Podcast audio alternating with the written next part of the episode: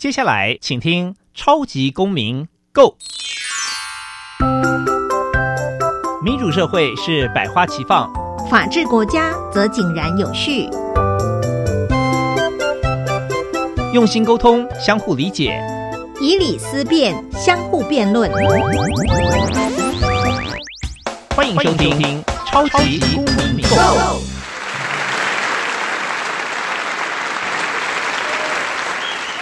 欢迎收听《超级公民购》，本节目由教育部委托，由国立教育广播电台与财团法人民间公民与法治教育基金会联合直播。我是主持人夏立明，大家好。啊，又到了我们每周一次的超级公民购，谈了这么多议题呢，其实我觉得常常啊，我们都会碰触到一个核心的问题，就是有关于法律哦。嗯，我们在谈很多的公民问题，或者是很多民主的发展呢，其实都很难避开有关于一个国家它在法律制度上，还有这些呢法律的里面很重要的一个人员，就是律师在职业的时候会碰到的问题。所以今天呢，我们就决定要很特别，要邀一位呢台湾知名的律师来好好的来聊一聊台湾的律师制度。那我们就马上欢迎这位来宾出场，让我们欢迎台北律师工会的理事长薛清峰薛律师。哎，主持人、各位听众，大家好，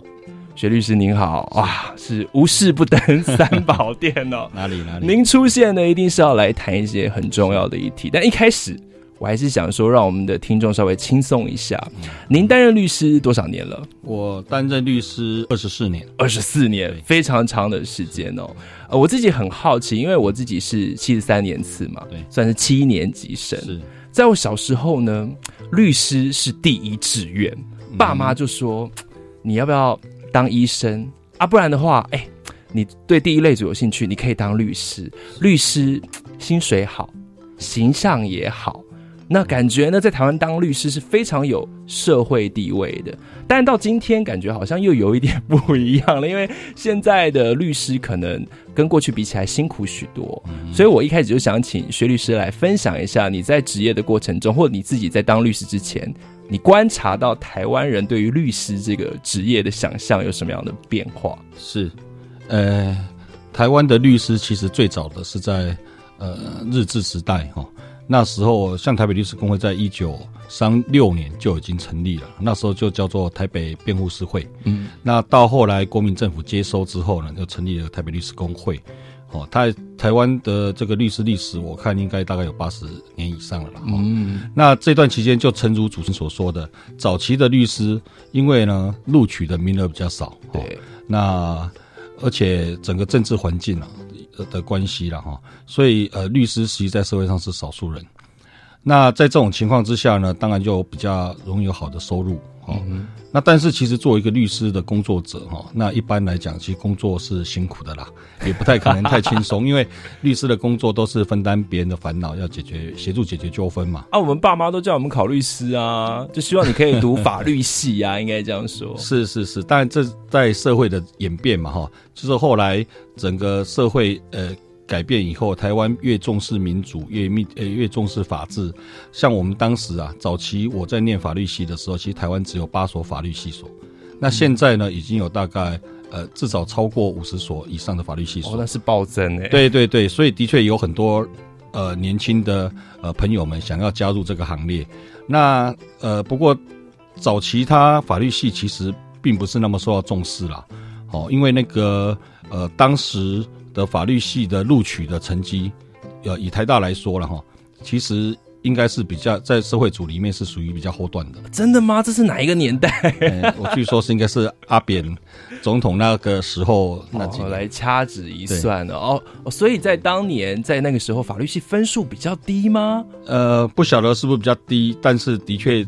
并没有像现在的排行那么好。其实，即使在我在民国七十几年、八十年、呃七十几年呃入学的时候，我们那时候应该志愿应该也是大概第三名、第四名，也还不到现在像第呃第一类组的第一名。然后我后面呃一阵子以后就开始好像大家越来越踊跃。这当然在律师在这个社会转变的期间里面，好，大家对社会有一些贡献，知名度提高，甚至也有好像。也有律师好像是那个呃所得税的缴缴税是台湾第一名嘛，大户个人所对大户，就有各种形象的包装，以后就变成呃，大家觉得法律系是一个不错的一个出路跟行业哎，。在探级啦，这样讲，诶、诶当探级，如果又可以帮人解决纠纷，的确是积了不少阴德啦。嗯对，所以其实还是要看整个社会制度的变化、哦。是想见，比如说，呃，律师提到，在早期，假如是还没有这个解严的时候，那时候担任律师可能就大家得要胆战心惊了，你可能还是要按照当时的国家的制度来运作嘛。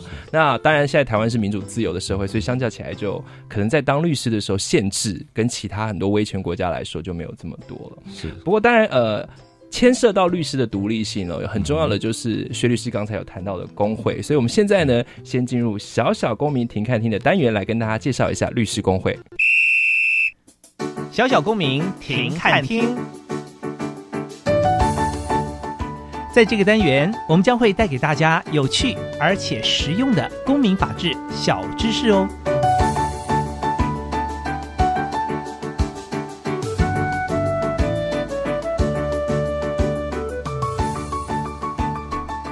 联合国在一九九零年在古巴哈瓦那通过了关于律师作用的基本原则，里面说的很清楚，鉴于充分保护人人都享有的人权还有基本自由，无论是经济社会文化权利或是公民政治权利，要求所有人都能够有效的得到独立的法律专业人员所提供的服务，让人民接近律师是民主法治国家很重要的基础。要达到这个目的，一个独立的律师制度、独立的律师工会相当的重要。公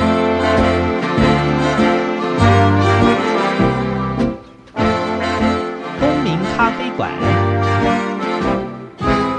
倒杯咖啡，跟我们一起在公民咖啡馆分享近期最具代表性的公民时事。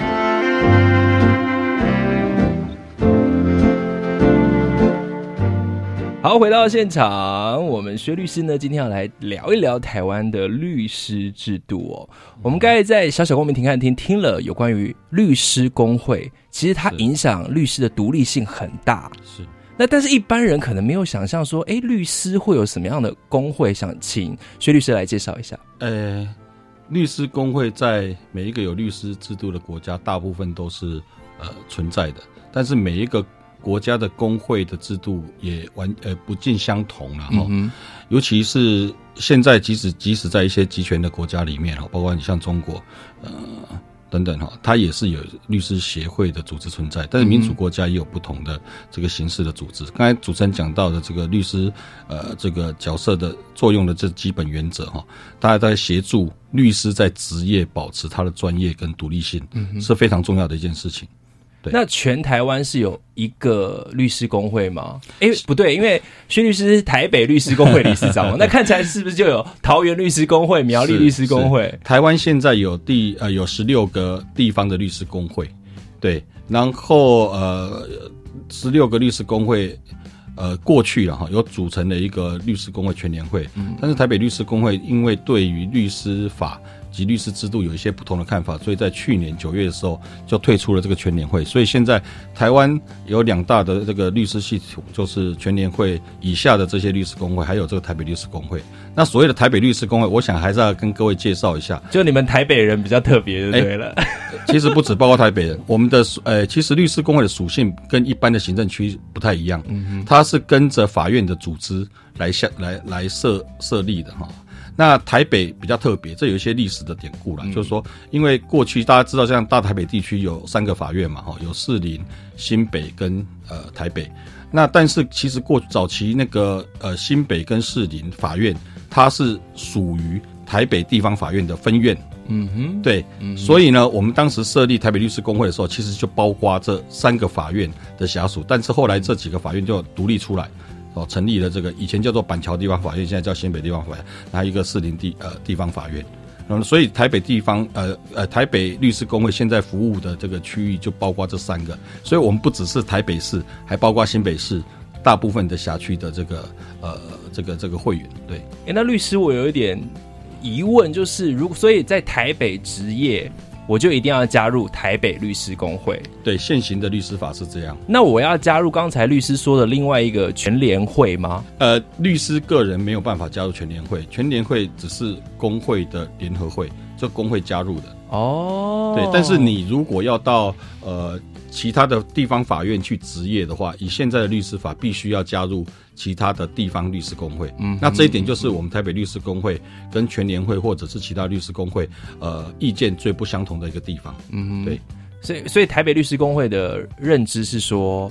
有什么差别？可以帮我介绍一下吗？其实差别很多，就是说，其实因为有台湾，我刚才讲有十六个地方工会嘛，对，那一个民众，譬如说你台北的这个呃居民到新竹去，那有新竹的案件，嗯那你却不能委托你认识的台北朋友律师到新竹去出庭，那除非他有加入这个新竹律师工会，那但是你加入工会，除了缴一笔呃为数不少的这个入会费之外，还要缴年费，所以呢就会造成呃一个避税。这个关税壁垒的一个性质，嗯让民众没有办法好好的选择他信任的律师。那这个制度更特别的是，其实全世界没有一个国家的律师工会或入会制度是这样子。那台湾其实并不是很大，尤其高铁了以后，这个一日生活圈都已经形成。就分十六个，对对对，而且老讲这个，当然对于律师来讲也多缴了很多的成本啊。那但是这个部分成本其实常常会转嫁给一般的民众。那更重要的是，有时候会发生。呃，实际执务呃实行这个业务上面很大的困扰，对人民是很不利。像我自己，呃，之前也没有多久之前嘛，哈，就遇到一个案子，他原来是在桃园，呃，应该是在台呃新北的这个北基处还是哪个调查站，但是呢，在那边调查完了以后，结果说是在那个桃园地检署指挥的，所以就要到桃园地检署去。结果我还好，因为我有登录桃园，但是其他有些被告的律师没有登录桃园，就说你赔了一整天，一般来讲说应该赔到底嘛，是。就赔到一半以后发现说，哎，不是我没有加入那个呃地方桃园对工会。对，就变成民众必须临时，也不一定临时找得到，因为常常在调查中到三更半夜，那你也不一定找得到。那就算找到的话，他也不了解你之前的案件，好要帮他辩护，事实上是造成民众权益很大的困扰。天哪，这听起来有一点荒谬哎。是啊，这个其实一般民众听起来，我觉得很容易理解，这真的是很荒谬。但是因为毕竟每一个有那个本位主义啦，我相信很多律师工会呃长期以来呃他的本位主义，还有他自己的一些呃这个成本利害的这个考虑，哦，所以会造成了一个呃反对。所以我们这几年在推动这个修法，的确遇到了相当大的不同的声音。哎，那我可以偷偷问一下，这个入会费这是公开的吗？大概公开的，公开的一个律师工会大概是多少钱？一个工会的入会费一年呃，因呃不是呃，我先讲，它是基本上你要入会就要先缴一笔入会费，是那这个费用大概在台湾大概是两万多到五万，嗯，对，那如听起来果对律师来说应该还好。但是有十六个，所以今天的如果你要全国都都能马上执业的，话，对对对，加起来是为数，有人统计过大概四五十万吧，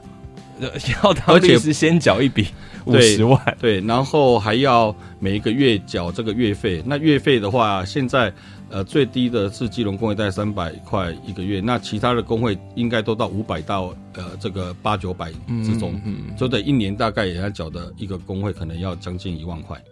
那你想想，这个是非常可观，尤其对现在很多年轻律师来讲，是一个很大的职业障碍。嗯，所以呃，律师觉得这个也是台湾接下来要改革的地方呃了。我觉得一定要改革，而且要改得很彻底。哦，因为老蒋，呃，因为很多的工会或者其他律地方的律师会说，呃，要照顾其他地方的民众，所以需要律师。但是其实这个呃有一点似是而非了哈，因为嗯老实讲，呃，律师工会它本身要能够维持这些预算，其实就由在地的会员自己来指引嘛。那每个地方的情况不一样，嗯你需要的你需要的服务。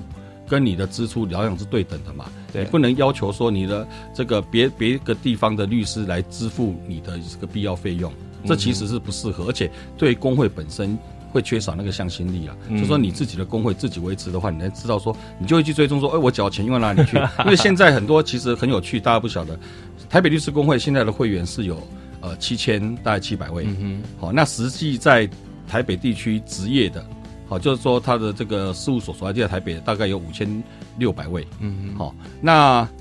但是其他工会相对来讲人数少很多，嗯哼，好，大概从呃几十位到呃最多可能到像台中大概将近一千位，还有几十位的，对对对对对，就说几十位听起来他好像裁员收入少，可是相对来讲，他支出我会变很少，因为老讲他他所需要的这个呃预算就比较少。但是现在的状况是我们人最多，但是我们的存款是最少，因为其他工会的这个呃这个这个所谓的盈余啊哈，对非常的多，对，哦，甚至有人上亿了存款，天哪，对，那就知道说这个费用其实是难怪要坚持不要合并，对对对，这点。这点大概就是一个困扰了。当然，现在有一些工会，他也觉得说，真的收太多，也可能想要改，但是改的又不彻底。我觉得就有一些需要一个全。面的改革。对对。对对对，那我想问问律师哦，就是刚才谈到有工会对于律师的独立性很重要，可是，一般民众一定搞不清楚，因为啊，律师不就接案啊，你就是个人你的表现、业务表现，这个跟工会有什么关系？今天台湾的律师会有什么地方需要工会的协助？有呃，其实工会它存在有相当的这个，还是有一定的这个需求啦。哦，就是说包括专业的进修。哦，其实律师大概也不至于说考上以后都不需要进修嘛。所以像台北律师工会一年至少有超过一百场以上的这个在职进修。嗯那我们甚至还成立了律师学院，要专门作为律师进修。那这每一个国家，呃，先进的国家大部分都会有这一部分的工会提供的义务。进修对进修，然后再来就是呃很多这个权利的维护，因为老讲律师对抗很多国家机关，哦，像最近如果大家有关注网络上就有一个地方法院台北地方法院跟一位律师实习律师的这个事情嘛哈，那这时候当然我们那详细的状况还必须要做一定一些确认啦。但是就是说，有时候律师在职业的时候，其实碰触到门槛，尤其是像过去以前威权时代，那、呃个人的律师有时候要对抗法院或者行政机关。哦，是不太容易。那律师工会其实某程度要负担起这样的责任，而且律师工会其实对制度的改革相相当的重要，包括我们这次讲说这是律师法修正，但我讲那个是很重要，说单一入会的这个修法是一部分，但其实还有很多制度，也需要靠律师工会去推动。嗯，因为很多东西不是律师个人可以去推的嘛。而且台湾的律师比较有趣的是，每一个律师的呃看起来都很很强对，哦，那也很专业，但是真正没有办法凝聚出一个很大的力量去改变这个社会的制度。常常都是以在个案里面去寻求争议，这当然也很重要。但是很重要是，如果这些律师能够集结起来，去用心的改善这个制度，或者是监督政府的话，其实会更对这个社会的这个法治，哦，会更有些呃帮助了。嗯，这个是一个很有趣的观察，因为在台湾的民众就会觉得说，律师就是台湾最聪明的一群人嘛。那当然有很多念法律的人，后来从事政治之后，让台湾民众觉得很失望，那是另外一回事。但是想想到说，哎，律师，嗯、其实就觉得这么聪明的人聚在一起，应该可以想出为了这个制度有很多的改革。不过当然可能里面有很多的内幕，所以清风律师还没有跟我们说，因为毕竟身为理事长，可能还是有一点包袱，是？没错没错，我我我这个呃是有一些内部的问题，对但也不是不可以公开谈。包括我刚才讲到，呃，对于这个入会制度，大家很多本位或者是呃厉害的这个立场嘛，都是以牵涉到个人利益，呃个不能说个人，就是说可能是呃不同的观点，哦，各工会有不同的观点，那当然会有一些很不同的一些做法跟操作。那但是这个呃还有一些是这个工会本身他自己内部运作上，好、像其实为什么会累积到现在，大家包括我们台北律师工会去年会退会，就是说后来发现这些资源资源并没有被适当的使用，嗯，很多的这个呃会费会呃律师缴的会费被拿去当这个旅游的补助，哦，或者是啊做很多的一些比较多联谊性质。那联谊我们不是认为不必要，但是你一个月，譬如说你一年缴了呃一万块的月费，嗯，哦，就是给工会，但是少数人就可以一年接受的这个补助可以超过他缴的会费，等于是完全不用缴会。啊，那不是所有人都可以去吗？啊，是啊，但是问题是很多的时间地点，好、包括最近像有一些工会，他到旅游是到俄罗斯啦，好、或者是到北欧啦，哇，那一些团费可能也也不少嘛，哈、那很高。你说，呃，可能比较资深的道长，或者是比较有能力的道长，可以呃享受得到那个旅游跟补助，但是你年轻的律师，他很难想象他有时间跟这个财力去负担这样的嘛？就是说这样的规划会不会让人家觉得说到最终就是少只有少数人可以享受？虽然你名义上是每一个人都可以来，但是你这样子的方式的使用，而且这样子的方式究竟是不是一个律师工会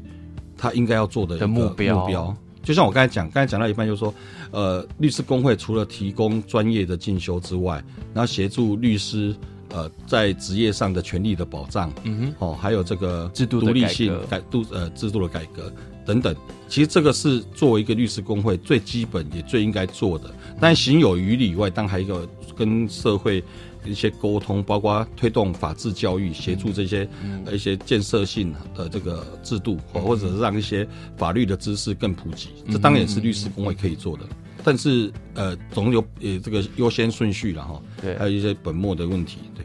好，所以我想对于。没有在律师界的人，或者你身边没有律师朋友的人，这些话题其实听起来，哎，好像过去都不太了解哦。那经过薛律师介绍之后，就会觉得啊，原来台湾律师，嗯，看起来好像大家都是很独立的在职业。那其实呢，还有一个工会在背后。那工会里面呢，看起来还有很多可以改革的地方。是是是，我不过这也是啦。这个其实我在想，也不止台湾的律师工会。我想律师工会，毕竟在制度上。呃，大部分在运作的人是律师，所以很多制度上还是小心，会比较小心。这其实我后来推动这一部分以外，也了解到，其实台湾很多的工会，不只是律师工会哦。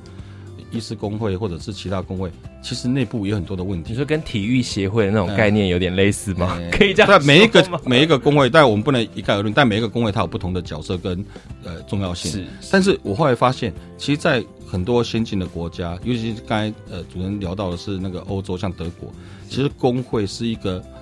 中产阶级的代表，而且是一个呃政府组织。哦，应该要最重视，就是他有很多专业的意见。哦，当然律师有律师上面意见，医师有医师医疗上面的一些意见，其实他都应该对社会有更好的这个作用发挥了。但是以我现在观察，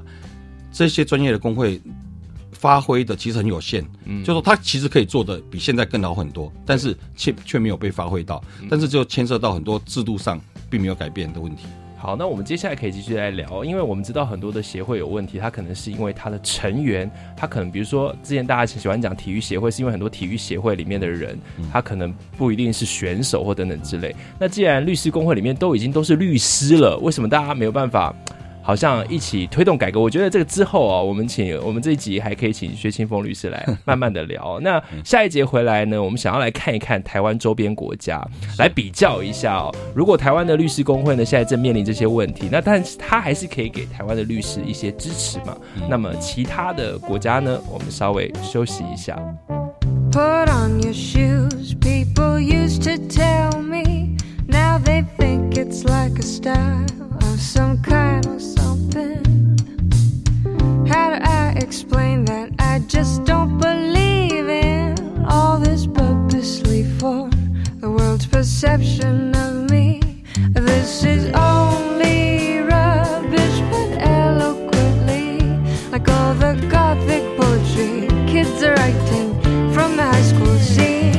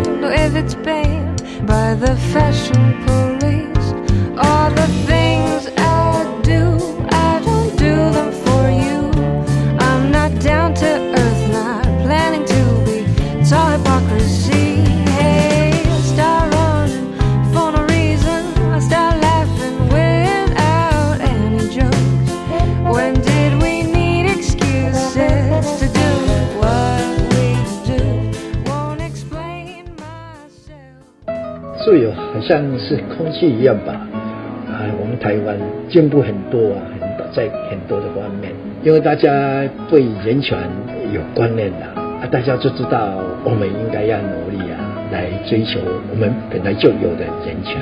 也不让它再像过去一样受到压制、受到侵害，天赋人权。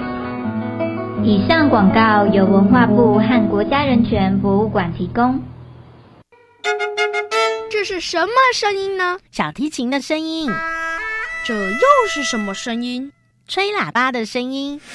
乐器用不着，让它闲置在一旁，真可惜。如果能捐出去给需要的学校，就可以让乐器重新获得生命。教育部的乐器银行结合产官学界资源，集结各学校的闲置乐器，并接受民间团体及产业界捐赠，让闲置乐器媒合、维修与交换。以上广告由教育部提供。我是陈淑丽，我是苗可丽，我是林佳丽。至善越南贫童助学计划二十年来已经帮助了七千个孩子上学读书，但是越南中部还有成千上万的贫童家庭月收入不到二十美元，上学之路仍旧遥远。请您和我们一起加入认养行列，每天二十元，每月六百元，帮助中越孩子圆一个上学梦。爱心捐款专线零二二三八八九一一八二三八八九一一八。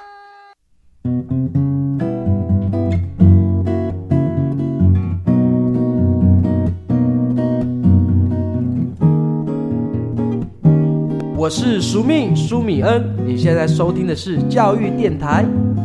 Open your mind，就爱教育电台。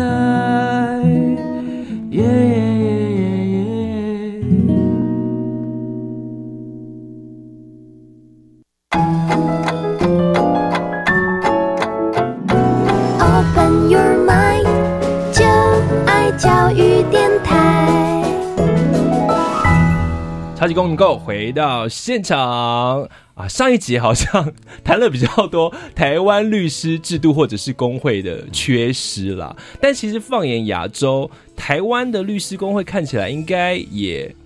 应该算我们排名这样是算怎怎么样，或者是它的独立性。我我其他工会我没办法。评比了哈，嗯，但是我认为以台北律师工会，当然我现在是担任理理事长，对，但是我长期对工会的运作有一些了解，嗯，那我觉得台北律师工会是很努力的，成为亚洲甚至世界上一流的工会，那现在也在努力中，那有一些做法也得到了国际呃一些国际上的肯定啊。哇，因为其实哦，最明显的例子就在对岸嘛，我们看到如果没办法确保律师的独立性的话，就跟中国的律师一样，那。我们知道说，中国的某某一些律师，特别是关注人权啊，或者是关注民主的律师，他们其实遇到了中国政府很大的打压。但是如果就像薛律师在上一节谈过的，说每个国家其实都有律师工会的话，那中国的律师工会，它有办法在这样的制度里面发挥一些什么功能吗？嗯。其实中国有很多的律师，我们要表示敬意了。包括呃，这个主持人讲的这些维权律师，这些维权律师的确呃是秉持着法律人的良知哦，在做一些人权呃扎根的工作啊。虽然说一再面对很多打压，我们知道三年前这个七零九的大抓捕，是中国政府一口气抓了非几百位的这个律师，那到现在有一些律师还没有呃完全获得自由哦。那也有一些律师，其实在过去里呃一直以来。哦，都有被因为执行业务被撤照的啊，对，哦，或者是甚至我听过更严重的，甚至有被呃这个叫做拘禁哇，因为执行业务，这都在台湾来讲，呃，律师界是不可置信的。不过也因为说我们曾经跟这些律师有做过一些交流，所以我们也了解到他们处境的艰难。那我们也希望说中国的法治可以往前进。那中国法治往前进，其实我们也曾经有交流到，就说那为什么律师协会哈，中国叫律师协会对。不能协助律师来执行他的职务，但是大家知道，就是说，所以我讲，律师当然在呃依照法律执行职务，然后这个维护正义，这是他的本质。对，但是一个制度如果本身就不正义，其律师做起来会非常辛苦。哦。包括我们知道说，呃，在台湾，你一个律师可以帮每一个被告，即使是呃穷凶恶极的人来做辩护。是。那呃，我想我相信大部分的人会认为这是他的呃职业的。天职，嗯，那也不会因你帮哪一个人辩护，有些人可能会有一些舆论上的批评，但是不至于受到法律上的处理。嗯，哦，甚至你律师职业不能够受到保障，甚至在中国这样的呃这样子的呃，就是说你如果有一些案件，包括包括一些法轮功，对，哦，或者是有一些呃抗争的案件，你去协助，就可能会不只是你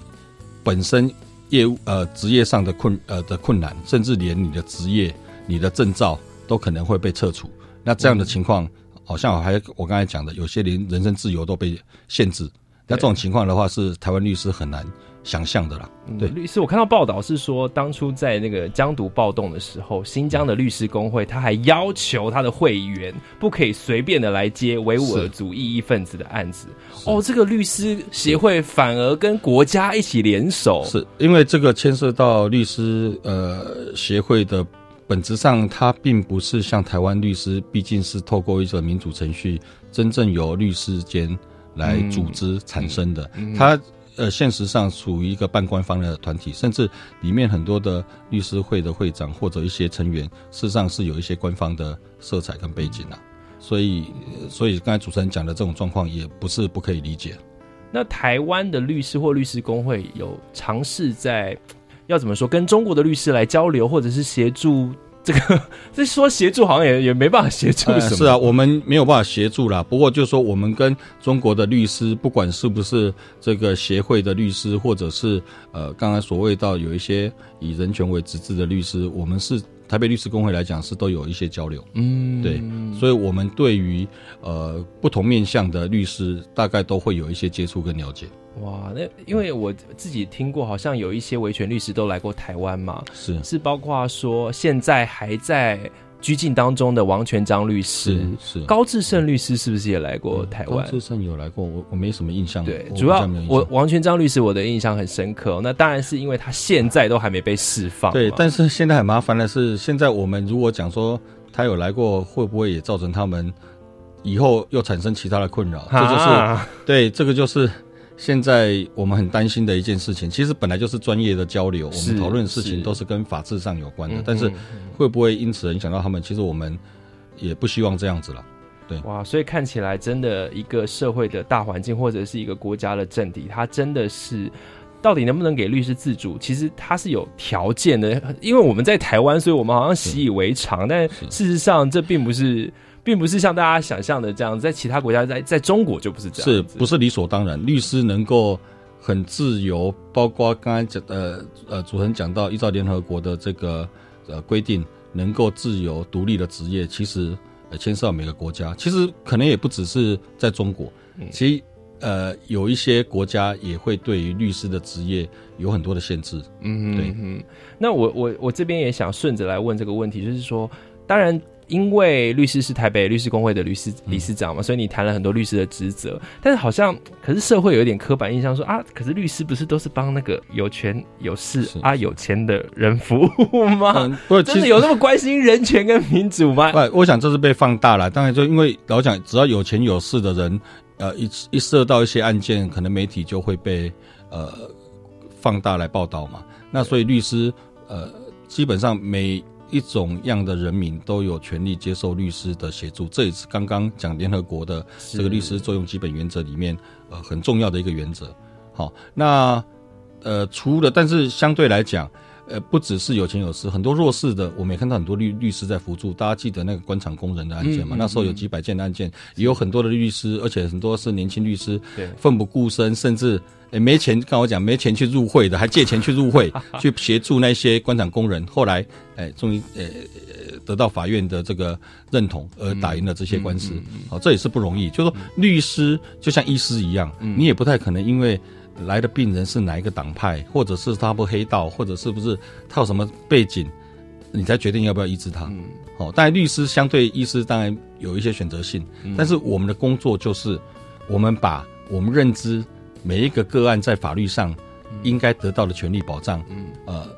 充分的陈述给检察官或者是法官了解，然后由他们来做一个正确的判断，这是两面。那相对来讲，如果这个案子被法官认为是无罪的，那可能就是在检察官的举证上面没有办法被法官认同。那如果是呃呃是有罪的，那可能就律师的这个一些呃陈述，那法官也不一定接受。嗯，好，所以这是一个横平，至少让不同的声音可以呈现在法庭，而不是呈现在街头或者是其他大家找黑道啊什么来解决事情。所以法庭很重要的一个呃方式就是公平的处理每一个有纷争的案件。对啦，所以应该还是可以说，不管在台湾，你可以看到说，律师其实还是在呃维持担任社会的良心，或者是说，也可以说是人权的守护者啦。不然，其实你看回到中国的例子来说，如果真的是真的要替有钱有势的的人服务的话，这些律师他根本在这种制度下，他根本不用冒险去帮这些人嘛，我就去做一些有钱的案子就好了。呃，在有钱的案子，在呃中国。来讲也不一定容易做了，因为尤其牵涉到刑事案件。你看，即使以前很多几个高官，大部分的高官在很多案件里面都是认罪了嘛，所以律师也留呃留于刑事。这不是只是说对某一类有钱有势人就可以变，这是整个制度是公不公平，是哦民人民有没有办法享受到一个公平审判的一些问题了。好，那我想请律师来谈一谈，那其他亚洲的国家呢？比如说像我们感觉很日。进步的日本，对，还有韩国，是他们的律师制度或者是他们的工会跟台湾的比较起来呢？呃，我想日本跟韩国跟我们互有交流。以台北律师工会来讲，我们是最频繁跟这个呃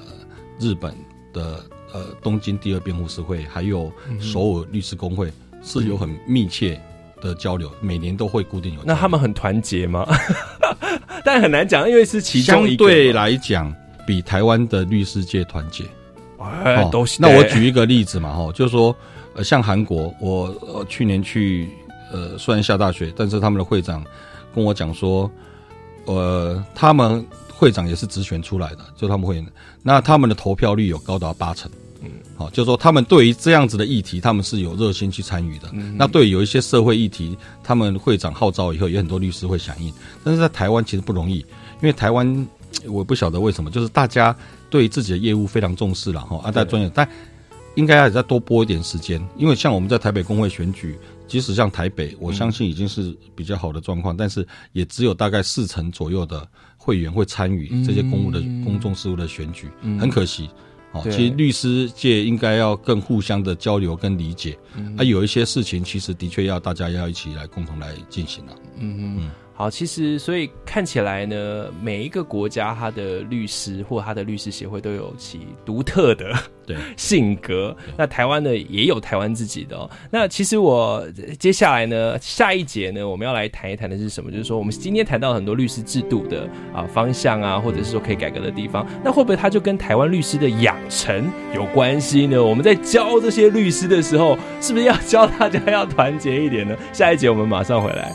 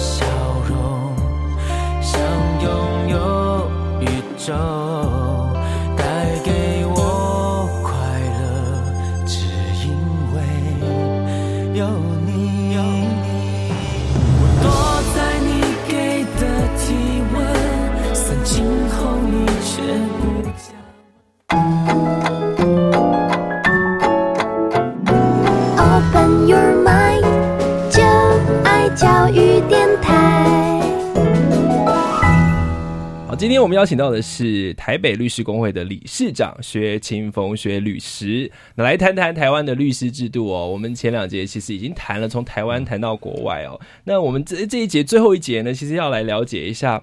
呃，当然啊，台湾的律师看起来大家是很强，那大家也会想到说，那台律很强之外，当然就跟他的养成教育有关系嘛。我们都是这个好像。呃，在呃近年都是第一志愿的学生去念嘛，那但是呢，在念的过程中，有一个地方是他常常拿来批评，其实不只是律师啊，很多职业都是这样。台湾的考试制度嘛，就说其实最重要的就是你要考的很高分，你要很会，比如说背诵一些东西啊，或者是你的数理啊要很高分等等。那当然进入到律师的这个训练之后呢，又好像有很多东西是比较是实证的。训练，因为我像我自己啊，其实我有跟法律系的同学一起修过课，因为我研究所是念人权的嘛，大学也念了跟人权有关系的课程，然后我就发现呢，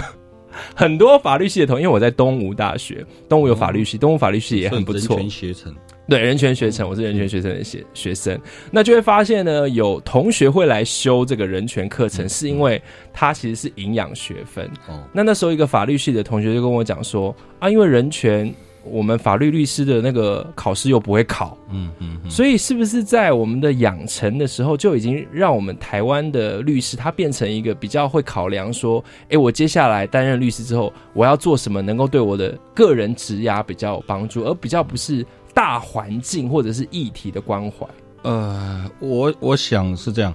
的确，因为有一个法律考试然后国家考试嘛，包括律师跟司法官特考会考试引导教学，所以很多学生也会呃希望以通过考试为最高的目标。嗯，所以对于其他的学科的接触，嗯，我觉得可能的确少一点。那这部分可以呃再加强了哈。嗯，但是呃，毕竟我觉得现在的资讯比较发达，相对于我们那个年代的。呃，学生啊，其实现在律师的来源也比较多元，包括很多是学士后的，是一些科法所或者学士后的这个呃法律学院来做一个，也是等于是可以成为一个呃律师或者司法官的一个呃呃一个一个一个门槛或条件，嗯，哦，所以我觉得现在是比较多元，但是我觉得还是不够了，哦，因为就像刚才主持人讲，其实律师要关心的点有很多。那除了，呃，真正尤其是成为一个司法人员以后，他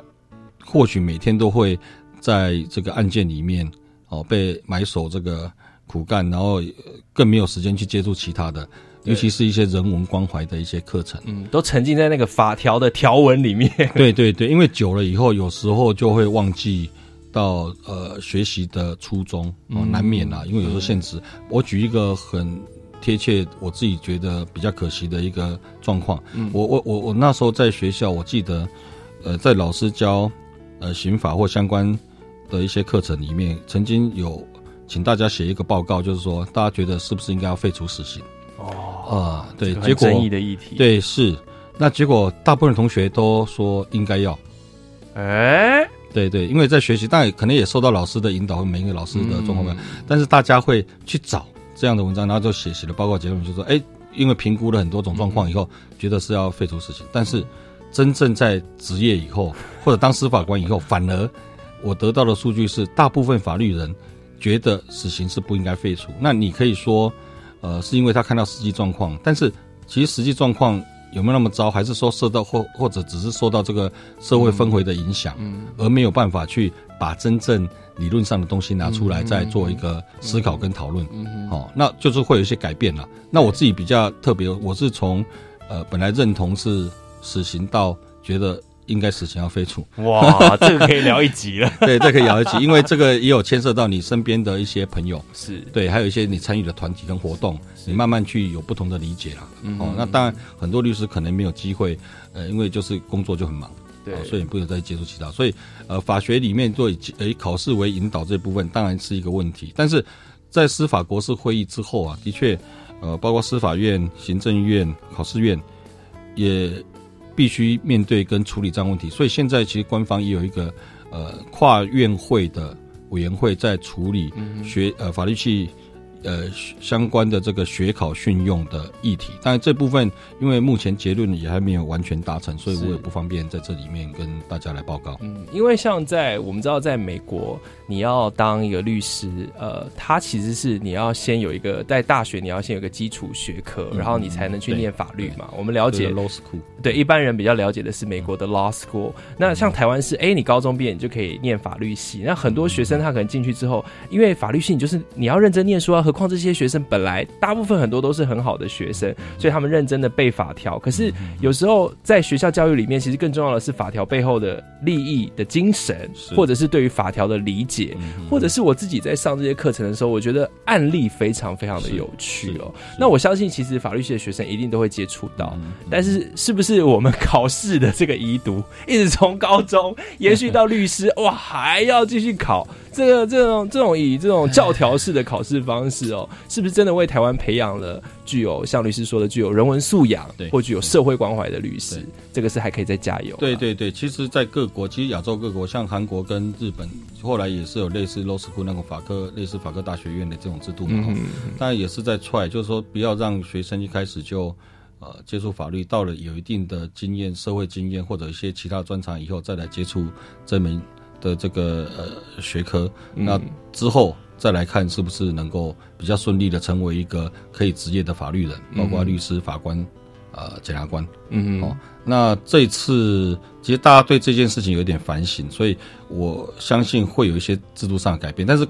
改变的部分恐怕没有办法。很完全，因为必须有一些现实状况会考虑了。是对，是是。所以我觉得像律师啊，薛律师就很厉害嘛。比如说一开始就可以谈说啊，这个日治时期啊，台北律师工会的律历史。我是不知道台湾的这些学生，法律系学生是不是要念律师史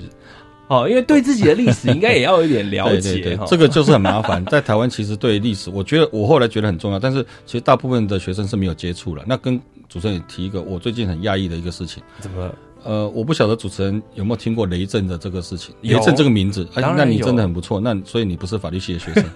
对我最近，因为我长期有关心这一类的案件，那我现在呃也，我之前也协助过雷震家属处理一些事情哈。那对于雷先的这个风这个事迹，老蒋，在我在念书的时候，那那时候反而是戒严刚刚戒严的时候，哦，刚解严的时候，那。我都还至少听过哦，这个人物。那但他的一些行为，我们大概是不是就是懵懵懂懂，但但是就是知道听过。但是现在我因为有个事情又要重新去 renew，再组一个律师团处理这样的事情。哎，大概三十左岁左右的这些律师朋友们，居然连雷震两个字名字都没听过，我有点讶异，说啊。现在不是已经解严很久，而且不是大家觉得很多的这个教育历史走过的，应该对你不是很清楚，至少你也听过吧？居然连名字都没听过，那尤其像雷先生这样对于台湾社会影响那么重大的人，对这个历史上是是是非常，而且更有趣的是，连中国的很多律师都知道雷震，年轻的律师，反正是台湾的律师朋友不晓得。我我我说实在，我是很压抑啦。不过，但是他们给我一个答案，我也能接受。他说就。以前的教育从来没有教过，对对，但这就是一个很有趣的地方啦。以前没有教，虽然现在资讯发达，但同时资讯也爆炸，大家吸收的东西又太多了。是，那还是回归到其实这个跟律师的养成，或者是说法律系的这些老师们也很重要。哎，是啊，所以这部分其实大家都可以冷静下来思考，就是说到底怎么样的一个法律人？那当然他的目标当然是。终极是要维护大家的基本的权利，然后让大家可以生活在一个有秩序的一个法治的社会嘛，哈。那那那，但是他要具备的条件真的很多。那现在我觉得，不管在学校或者是在实务上，都有很多值得改进的地方。那我想问律师，我们有没有什么样可以表扬律师的奖项？你看，我们有金曲奖啊、金钟奖啊，我们是不是应该要有一个金律师奖？呃，其实全年会在过去。有这个公益律师的奖项，那我们台北有吗？我觉得一般台湾人可能很少。对对对，因为这个奖项可能大家也不是很重视了，而且律师重视吗？呃，应该还好，因为早期一开始这个奖项，呃，事实上是颁发给一些比较有名位的律师。对，哦，那后来当然也的的确有一些，像我刚才讲的官场工人的、啊，嗯或者一些 RCA 啦，也有一些真正的公益律师也都被表表扬。但是，毕竟我不晓得是社会比较没有重视还是怎么样，其实。呃，有点可惜啦。对那我们台北公会本来也想要对这些呃，包括律师在内的人权捍卫者，嗯可以做一些表扬哦。那但是现在可能还在规划之中了。嗯，因为其实呃，刚才律师提到了一个德国的例子哦，像在德国，其实他们呢每一年都会表扬呃，对于在人权上面呢工作有很多贡献的律师。那他们关注的除了人权之外呢，其实他们还关注一个是呃，德国的律师他们是不是能够跨出德国到其他国家去关心人权受到迫害的人。哦，所以这这当然有一个步骤嘛，就是你先。呃，你当然你自己的业务你要巩固，那除了这个之外，你也关心你国家里面的人权侵害，那再来你可以关心国外的。对，这个很有趣。其实我也我也很希望这样，但是这也可我不晓得是不是跟大家自古以来的习性有关，就是说大家都觉得做好事也要低调点。嗯哦，就即使很多做了很多呃公益事项的律师，他也很低调的，不见得愿意被表扬。那即使被表扬以后，还是很低调。是哦，那但是像主持人讲的，包括呃日本的律师，我记得其实他们也有类似像德国律师这样，就是说他们像汉生病这件事情，嗯哦，因为日本的汉生病的诉讼，那他也知道说以前在台湾。呃，就日治时代也有汉生病的这些个问题嘛？对，就我们一般人可能比较了解是麻风啊，啊，就是呃的名以前的名字比较歧视性的名字叫麻风病。对对，但是日本的律师他们在日本处理了以后，发现哎，台湾也有一批那个时代留下来一样处境的，是他在主动来关心、来协助哇。对，所以呃，我们也很希望说，我们的律师以后可以走出去，可以协助更多的人。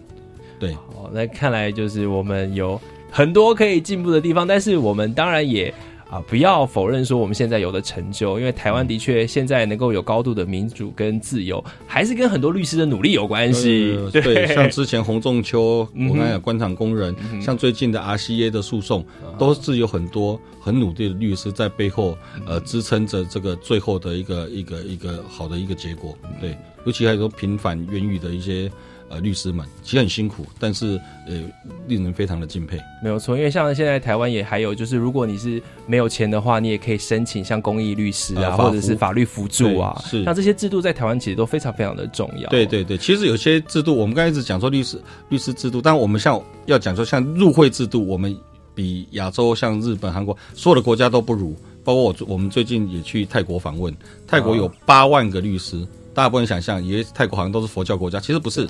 他们其实也有很很国际化，也有法治的一面。是那其实他们也只有一个工会。哇，那台湾对，嗯其实他只有一万个律师，就有十六个工会，那还要每个重复缴费。那其实像这个中国，对中国他那更更难以计数，他们大概有五十万的律师，那他们也不需要，他们只要加入一个地方就可以全国缴易。所以我们一直认为说，单一入会全国职业，这是对律师职业最基本权利的一个保障，但是现在还在努力之中。好的，像律师法修法还有很多可以谈的啦，但至少在这一集里面，我们先简单的、大概的认识了台湾律师的制度哦。那今天非常感谢薛新峰律师来到节目上，跟大家啊，算是也耳提面命哦，也跟大家讲一下自己，不敢不敢就是看起来对于社会或对律师这个职业有很多的关怀在里面。那当然，我们也希望台湾的律师可以继续的进步，那也要麻烦啊律师工会理事长继续努力，带领台湾的律师往前进。那我们今天呢，超级公民购就谢谢徐清峰律师来到节目上，谢谢主持人，谢谢各位听众，我们下次见喽，大家拜拜，好，拜拜。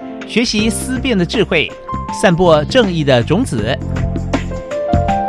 超级公民购是由教育部学生事务及特殊教育司委托国立教育广播电台与财团法人民间公民与法制教育基金会共同制作。